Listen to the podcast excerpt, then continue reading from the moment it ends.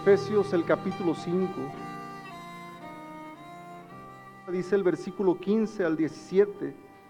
Mirad pues con diligencia cómo andéis, no como necios, sino como sabios, aprovechando bien el tiempo porque los días son malos. Por tanto, no seáis insensatos, sino entendidos de cuál sea la voluntad del Señor. Mirad pues con diligencia cómo andéis, no como necios, sino como sabios. En este mensaje, en este pasaje, perdón, se nos llama a que como hijos de Dios veamos con diligencia cómo es nuestro caminar. Es decir, hermanos, debemos observar, examinar, vigilar cómo es nuestra caminata, ser cuidadosos con nuestra caminata. El cristiano debe de ser muy cuidadoso, hermanos, en cuanto a su conducta, en cuanto a cómo se dirige, cómo, cómo es su andar y cuidar bien sus pasos. ¿Cuál es la condición de nuestra caminata hoy?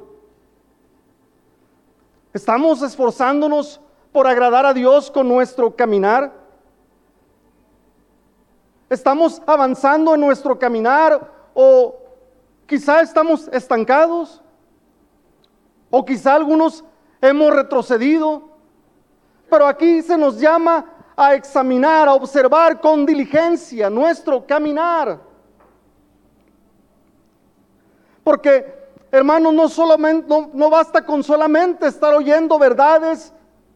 El Señor busca que nuestro cristianismo sea un cristianismo que va avanzando. Cuando nosotros llegamos a Cristo, es cierto, llegamos y Él comienza a hacer una obra, pero Él busca que su obra vaya siendo perfeccionada. Y conforme vamos avanzando en nuestro caminar, esa obra va, va siendo cumplida en nosotros.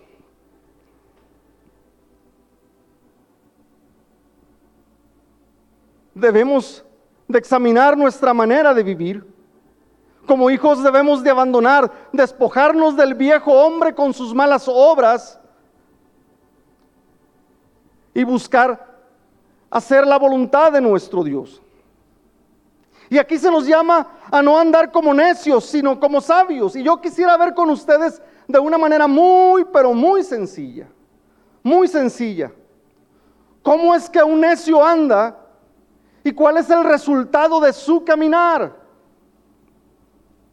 Y mi esperanza es que examinemos nuestro corazón y veamos si quizá aún hay necedad en nuestras vidas y que por su gracia esa necedad sea quitada de nosotros y nuestra vida sea transformada y logremos cumplir la voluntad de Dios para nosotros.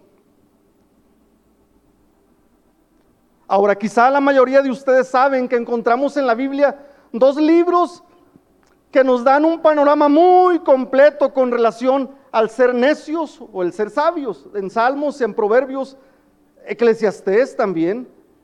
Encontramos un panorama muy completo de lo que es un hombre necio y lo que es un hombre sabio. Y no pretendemos tocar cada uno de esos puntos, hermanos. Solamente algunas cositas es lo que queremos ver hoy.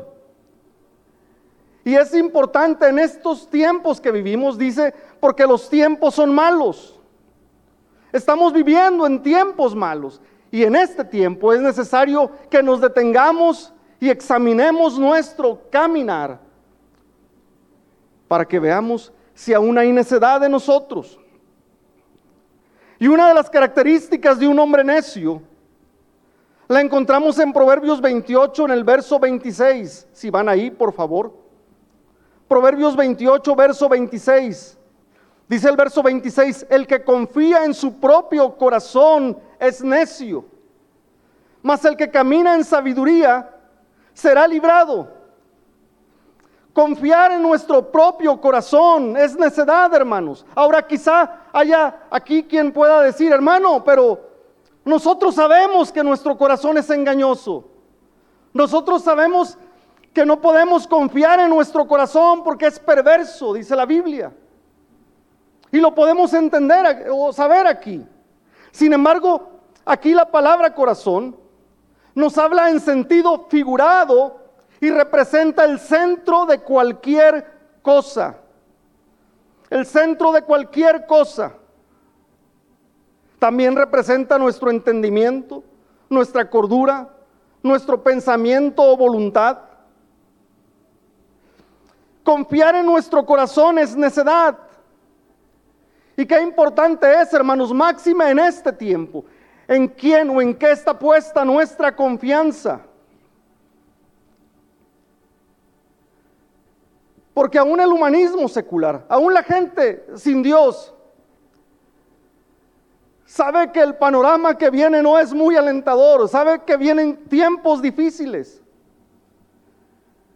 Y si los días son malos y es urgentísimo, hermanos, que consideremos, que analicemos nuestro caminar. Tal vez hay necedad de nosotros. Y veamos cuál es el centro de nuestra vida.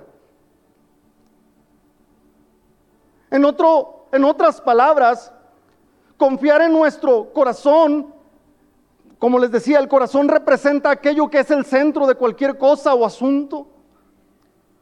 Tal vez nuestro corazón está con ídolos y nuestra confianza no es Dios. Y es importante que analicemos esto hoy. ¿Cuál es el centro de tu confianza, hermano? Hoy se habla mucho del egocentrismo. El ego centrado en nosotros mismos. O sea, la importancia gira en torno a nosotros. Oh, pero que aquí encontremos personas cristocéntricas, que Cristo sea el centro de nuestras vidas, que Cristo sea el centro en el cual toda nuestra vida gira, como dice Pablo en a la iglesia en Tesalónica, que les dijo que en Cristo vivimos, nos movemos y somos. Amén. Él debiera ser el centro de nuestras vidas. Para algunos quizá el dinero es el centro de su confianza. Pensemos, hermanos, porque si vienen tiempos difíciles. Y si nosotros estamos poniendo la confianza en lo material, en nuestra posesión, en lo que podamos lograr económicamente, eso es necedad. Según lo encontramos en la Biblia. Hace tiempo yo conocí a una persona cristiana esta persona en su trabajo se desempeñaba en el área de ventas. Él tenía que conseguir clientes. Y una de las estrategias era que se tenía que reunir con sus clientes o con los prospectos a clientes. Tal vez invitarlos a comer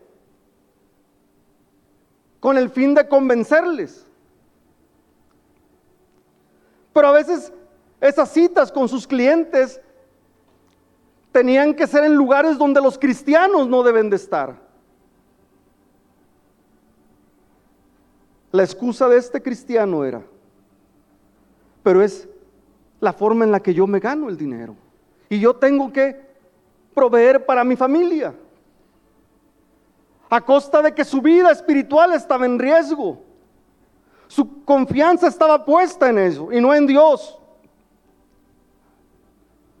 Pero piensa, hermano, en torno a qué está tu confianza. Quizá el trabajo.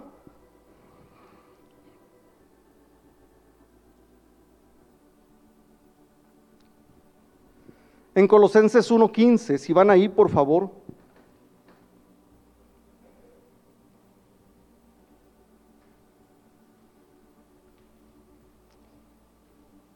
Y es que es necesario que Cristo sea el centro, el entorno en el cual nosotros vivimos, hermanos.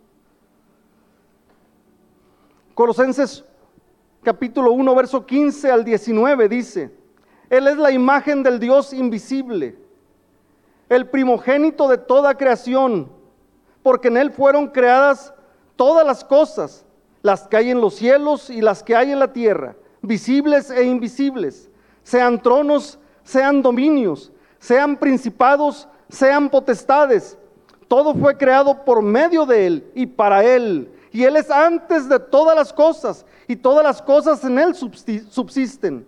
Y Él es la cabeza del cuerpo que es la iglesia, el que es el principio, el primogénito de entre los muertos, para que en todo tenga la preeminencia, por cuanto agradó al Padre que en Él habitase toda plenitud.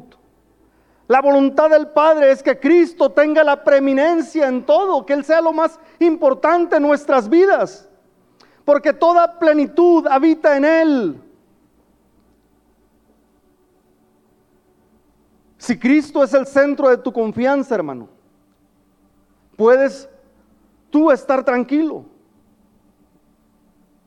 Pero analiza hoy, o tal vez tu confianza está puesta en otras cosas.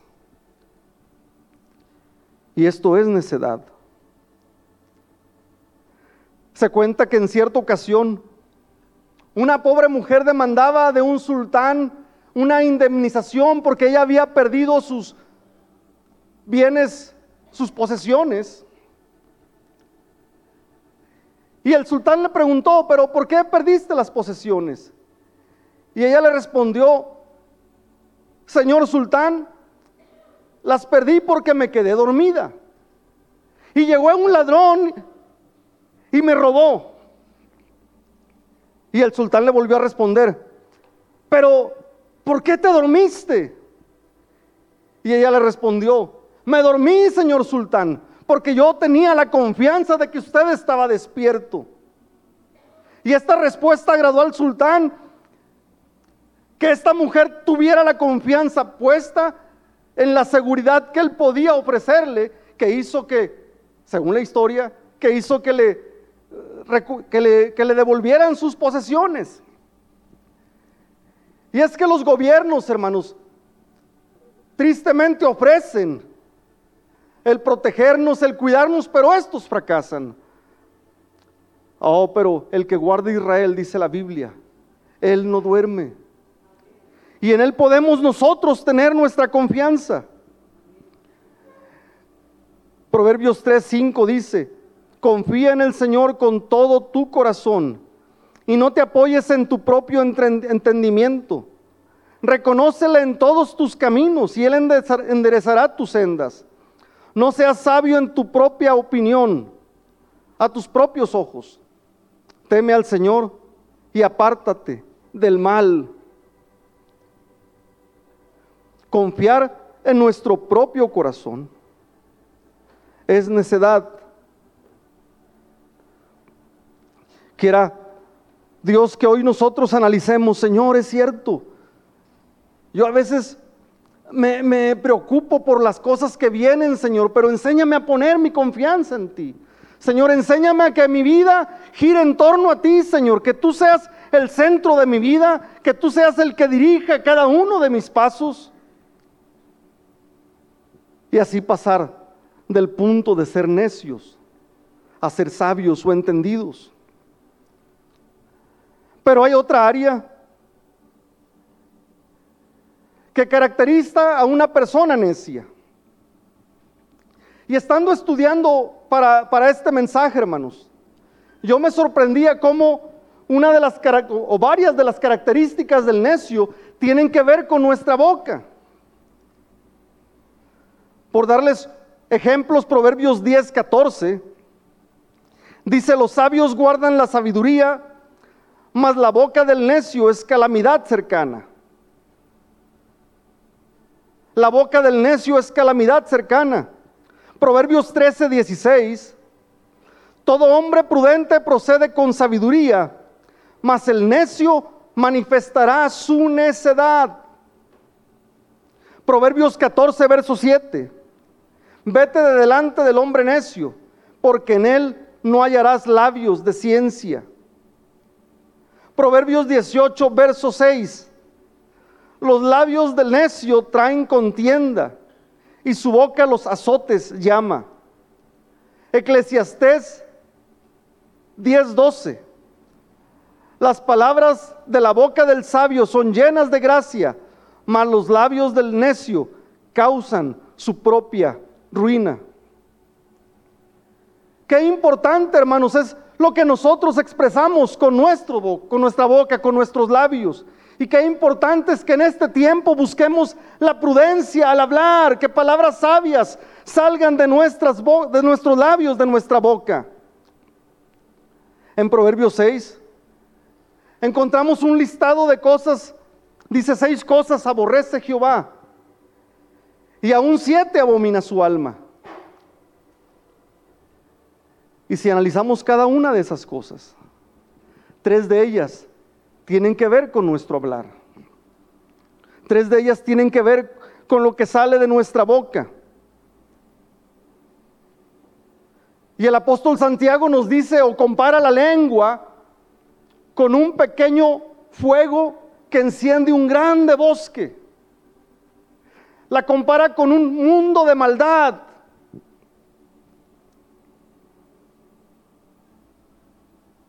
Y es necesario que nos detengamos y analicemos qué es lo que sale de nuestros labios. ¿Estamos siendo necios al hablar? Piensa, ¿qué cosas pueden salir de nuestra boca que son desagradables a Dios y nos ponen en la posición de necios? Quizá mentiras. ¿Cómo estamos con relación a la mentira? Apocalipsis dice que todos los mentirosos tendrán su parte en el lago que arde con fuego y azufre. Y quiera Dios que entendamos que no hay mentiritas y mentirotas. Mentiras son mentiras. Quizá hay murmuración contra tu hermano. En Éxodo encontramos también una historia donde lepra cayó en una persona que murmuró. Y qué fácil se nos hace a veces a nosotros murmurar y quejarnos y decir algo.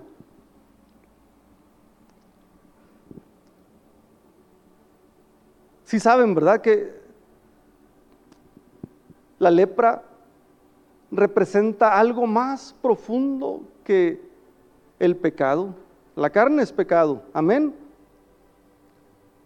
Pero la lepra era algo más profundo, eso tiene que ver con influencias de otros espíritus, solo por el hecho de murmurar. Quizá hay quejas. Encontramos el ejemplo del pueblo de Israel quejándose y dice la Biblia que de los más de ellos Dios no se agradó y quedaron postrados en el desierto. Pero pensemos, hermanos. Efesios 4, verso 29 dice, ninguna palabra corrompida salga de nuestra boca, sino la que sea buena para la necesaria edificación a fin de dar gracias, de dar gracia, perdón, a los oyentes.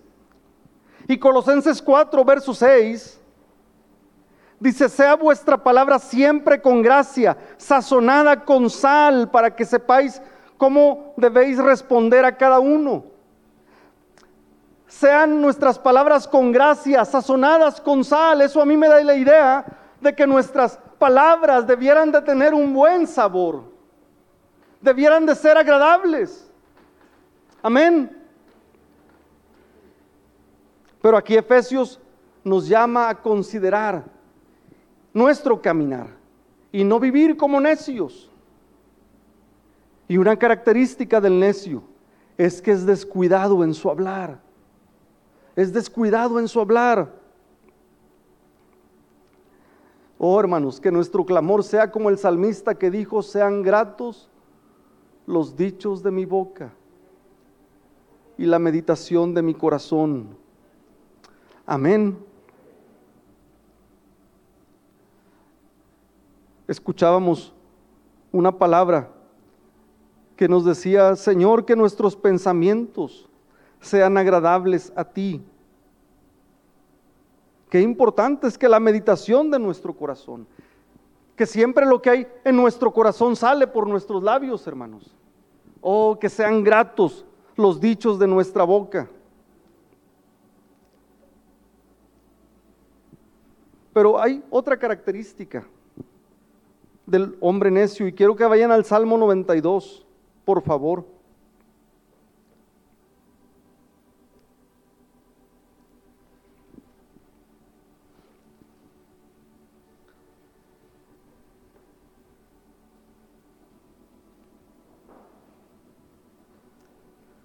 Dicen los versos 1 al 6.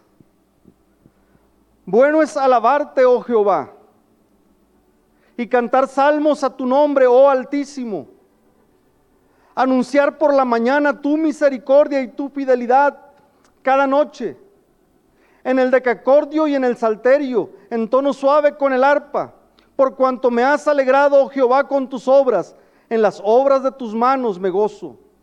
Cuán grandes son tus obras, oh Jehová, muy profundos son tus pensamientos. Y dice el verso 6, el hombre necio no sabe y el insensato no entiende esto. Y es que el hombre necio no entiende, no sabe la importancia de alabar a Dios. Y miren, hay una verdad que nosotros hemos aprendido, una verdad de suma importancia y tiene que ver con nuestra vida de comunión con Dios. Y hemos oído, hermanos, que más que tener una religión, Dios busca tener una relación con nosotros y que nosotros tengamos una relación con Él. Amén. Y qué importante es que nuestra vida sea una vida que está tributando alabanza a nuestro Dios constantemente, hermanos. Y en Éxodo 29, versículo 38 al 42. Y es una verdad que nosotros hemos oído muchas veces. Éxodo 29, 38 al 42. Dice esto, Éxodo 29, 38. Esto es lo que ofrecerás sobre el altar. Éxodo 29, 38. Esto es lo que ofrecerás sobre el altar dos corderos de un año cada día continuamente. Verso 39. Ofrecerás uno de los corderos por la mañana y el otro cordero ofrecerás a la caída de la tarde. Verso 41, y ofrecerás el otro cordero a la caída de la tarde haciendo conforme a la ofrenda de la mañana y conforme a su libación en olor grato, ofrenda encendida a Jehová. Esto será holocausto continuo por vuestras generaciones a la puerta de tabernáculo de reunión delante de Jehová, en el cual me reuniré con vosotros para hablaros ahí. Qué importante es nuestra vida de comunión con Dios. Ahora, yo no quisiera hacer sentir mal a nadie. Dios no condena a nadie. Pero lo que sí sé, hermanos, es que nuestra vida como cristianos debiera de ser de un continuo esfuerzo con relación a esta verdad, por ejemplo, del holocausto continuo, de nuestra búsqueda de Dios, debiera de ser una vida de continuo esfuerzo. Mientras esta verdad no sea vida en nosotros, nosotros tenemos que estarnos esforzando en llevarla a cabo. Me explico. Si somos de aquellos que nos proponemos, ahora sí, Señor, quiero comenzar a buscarte y no salir de mi casa sin no haber puesto mi día en tus manos, sin haberte dado gracias por tu misericordia que es nueva cada mañana. Y no me quiero ir a dormir como el salmista. No quiero dar sueño a mis ojos, ni a mis párpados adormecimiento hasta no haber preparado un lugar para ti, Señor. Mientras esto no sea vida, nosotros tenemos que estarnos esforzando constantemente. Amén. O sea, si hemos descuidado esta verdad, es un tiempo en el cual podemos considerar nuestro caminar y no andar como necios y decir, Señor, yo quiero volverme a esforzar.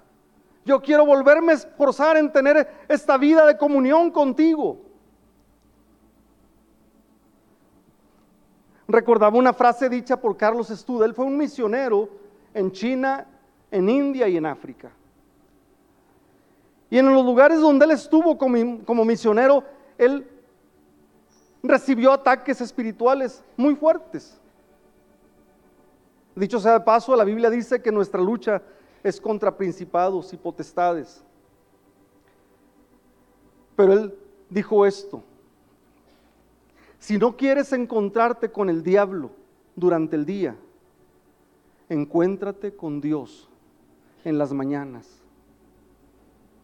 Si no quieres encontrarte con el diablo durante el día, encuéntrate con Dios en las mañanas.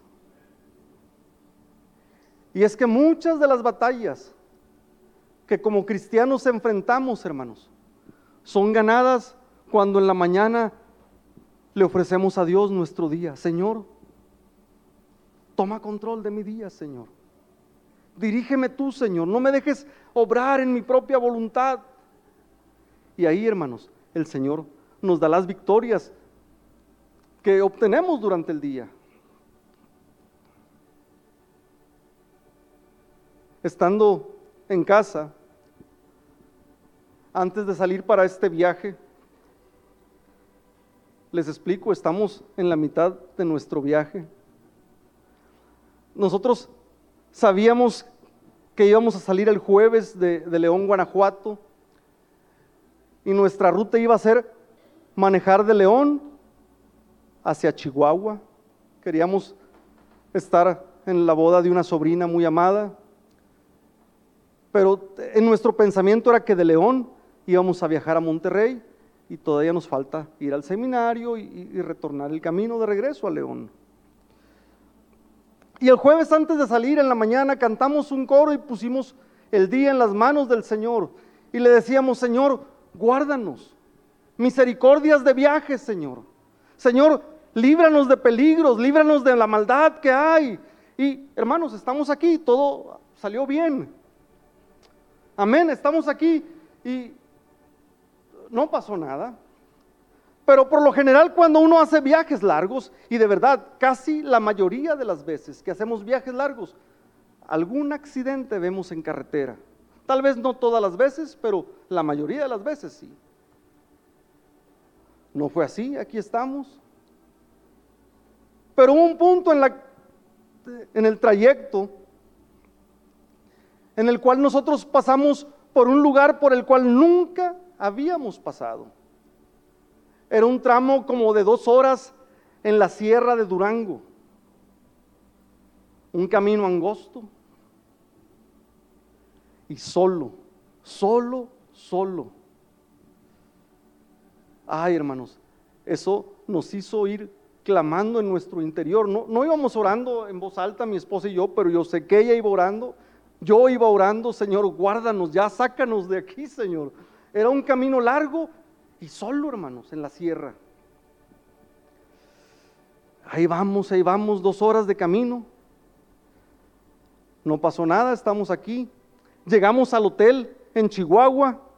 Miren, tan preocupado estaba yo por, esa, por ese trayecto del camino, que una de las primeras cosas que hicimos al llegar al hotel sí fue darle gracias a Dios Señor, gracias porque nos trajiste con bien.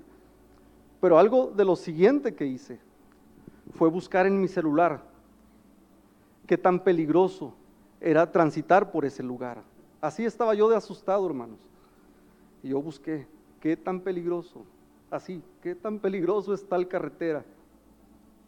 Y miren, no me salió nada de, de maldad de los malos, o sea, no me salió nada de lo que el hombre puede hacer pero me salió una noticia que decía, hace cinco horas, accidente en tal punto. Entonces, yo puse la ubicación del hotel hacia ese lugar y hacía cinco horas que nosotros habíamos pasado por ahí. Dios sabía en la mañana que nosotros íbamos a pasar por ese punto y que ahí iba a haber un accidente. Yo supongo que el accidente fue despuesito de que nosotros pasamos. Yo sí me pregunté, hermanos, ¿qué hubiera hecho si nosotros hubiéramos salido sin pedir la misericordia de Dios para nuestras vidas? Ahora, yo no estoy diciendo que como cristianos nunca nos va a pasar nada. O sea, Dios, aún eso, el Señor tiene control de ello. Amén. Cuando el Señor permite que algo nos pase. Pero, oh hermanos, cuando yo estaba viendo y vi que la distancia del hotel a ese lugar eran cinco horas y que hacía cinco horas había pasado un accidente muy feo ahí. Oh, mi corazón se conmovió. Yo dije, gracias Señor. Gracias porque tenemos la oportunidad de poner nuestros días, nuestro día en tus manos. Amén. Pero el hombre necio no entiende esto. ¿Lo entiendes tú, hermano? ¿Lo entiendes tú? Porque dice, el hombre necio no sabe.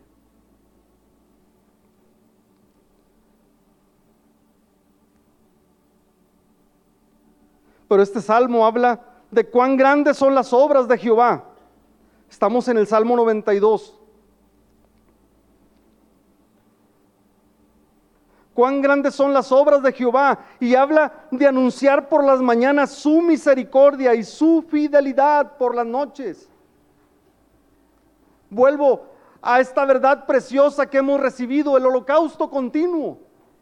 Anunciar por las mañanas su misericordia, Señor, gracias porque esta mañana es nueva tu misericordia.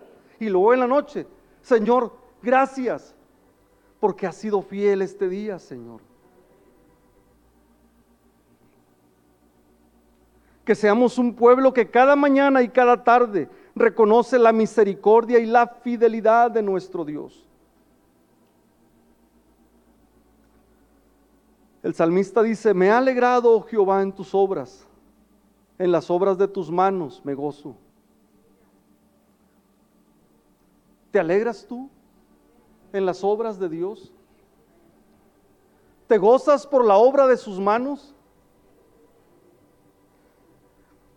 Y aquí yo quisiera hacerles una invitación. Quizás somos, y no quiero llamar necios, pero quizás somos distraídos. Y muchas veces no nos detenemos a contemplar la obra de sus manos. Llámese una salida del sol o un atardecer o las nubes, o un día sin nubes, qué hermoso es el cielo azul, o un cielo estrellado. Oh hermanos, eh, lo digo porque de verdad el hombre necio no entiende esto. Oh, y yo les puedo garantizar que cuando uno se detiene a contemplar su creación y alegrarse en las obras de las manos de Dios, en la obra de sus manos, muchas veces vamos a ser visitados por Dios. Y yo recordaba una ocasión hace tiempo.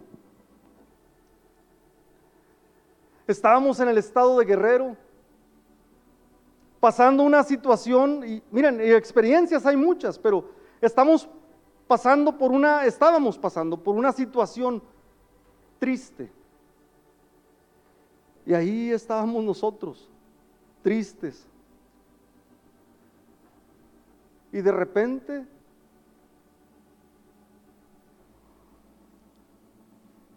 en el cielo las nubes formaron una puerta y literalmente estaba oscuro todo alrededor y solamente por esa puerta estaba resplandeciendo el sol. Oh hermanos, cómo el Señor nos llenó de gozo, nos llenó de ánimo y pudimos ver que el Señor nos estaba dando un mensaje ahí. Pero tal vez como personas no nos detenemos a observar lo que Dios tiene para nosotros, porque todo eso el Señor lo hizo para nosotros. Y hace no mucho, un domingo por la mañana, Ya había despertado, pero todavía estaba modorro, muy adormecido. Era domingo y en mi corazón yo le dije al Señor, Señor, este día, ven Señor, visítanos. Yo estaba pensando en la iglesia. Yo estaba medio dormido. Y así adormecido, habiendo dicho eso en mi pensamiento, sonó mi celular. Y era un hermano muy amado que me mandaba una foto del amanecer con las siguientes palabras. Dios con ustedes, hermano. Yo le estaba pidiendo, Señor, este día visítanos, Señor. Este día ven. Y llega el mensaje con el amanecer y dice, Dios con ustedes, hermano. Oh, hermanos. Y se pueden imaginar, fue un culto precioso. El Señor estaba con nosotros ahí. ¿Será que podemos decir como el salmista, cuando veo los cielos, obra de tus dedos, la luna y las estrellas que tú formaste, digo, ¿qué es el hombre para que tengas de él memoria? Y el Hijo del Hombre para que lo visites. Pero el hombre necio no sabe, hermanos. El hombre necio no entiende esto. Es, lo que nos dice el salmista. El hombre necio no se maravilla de las obras o de la obra de las manos de nuestro Dios.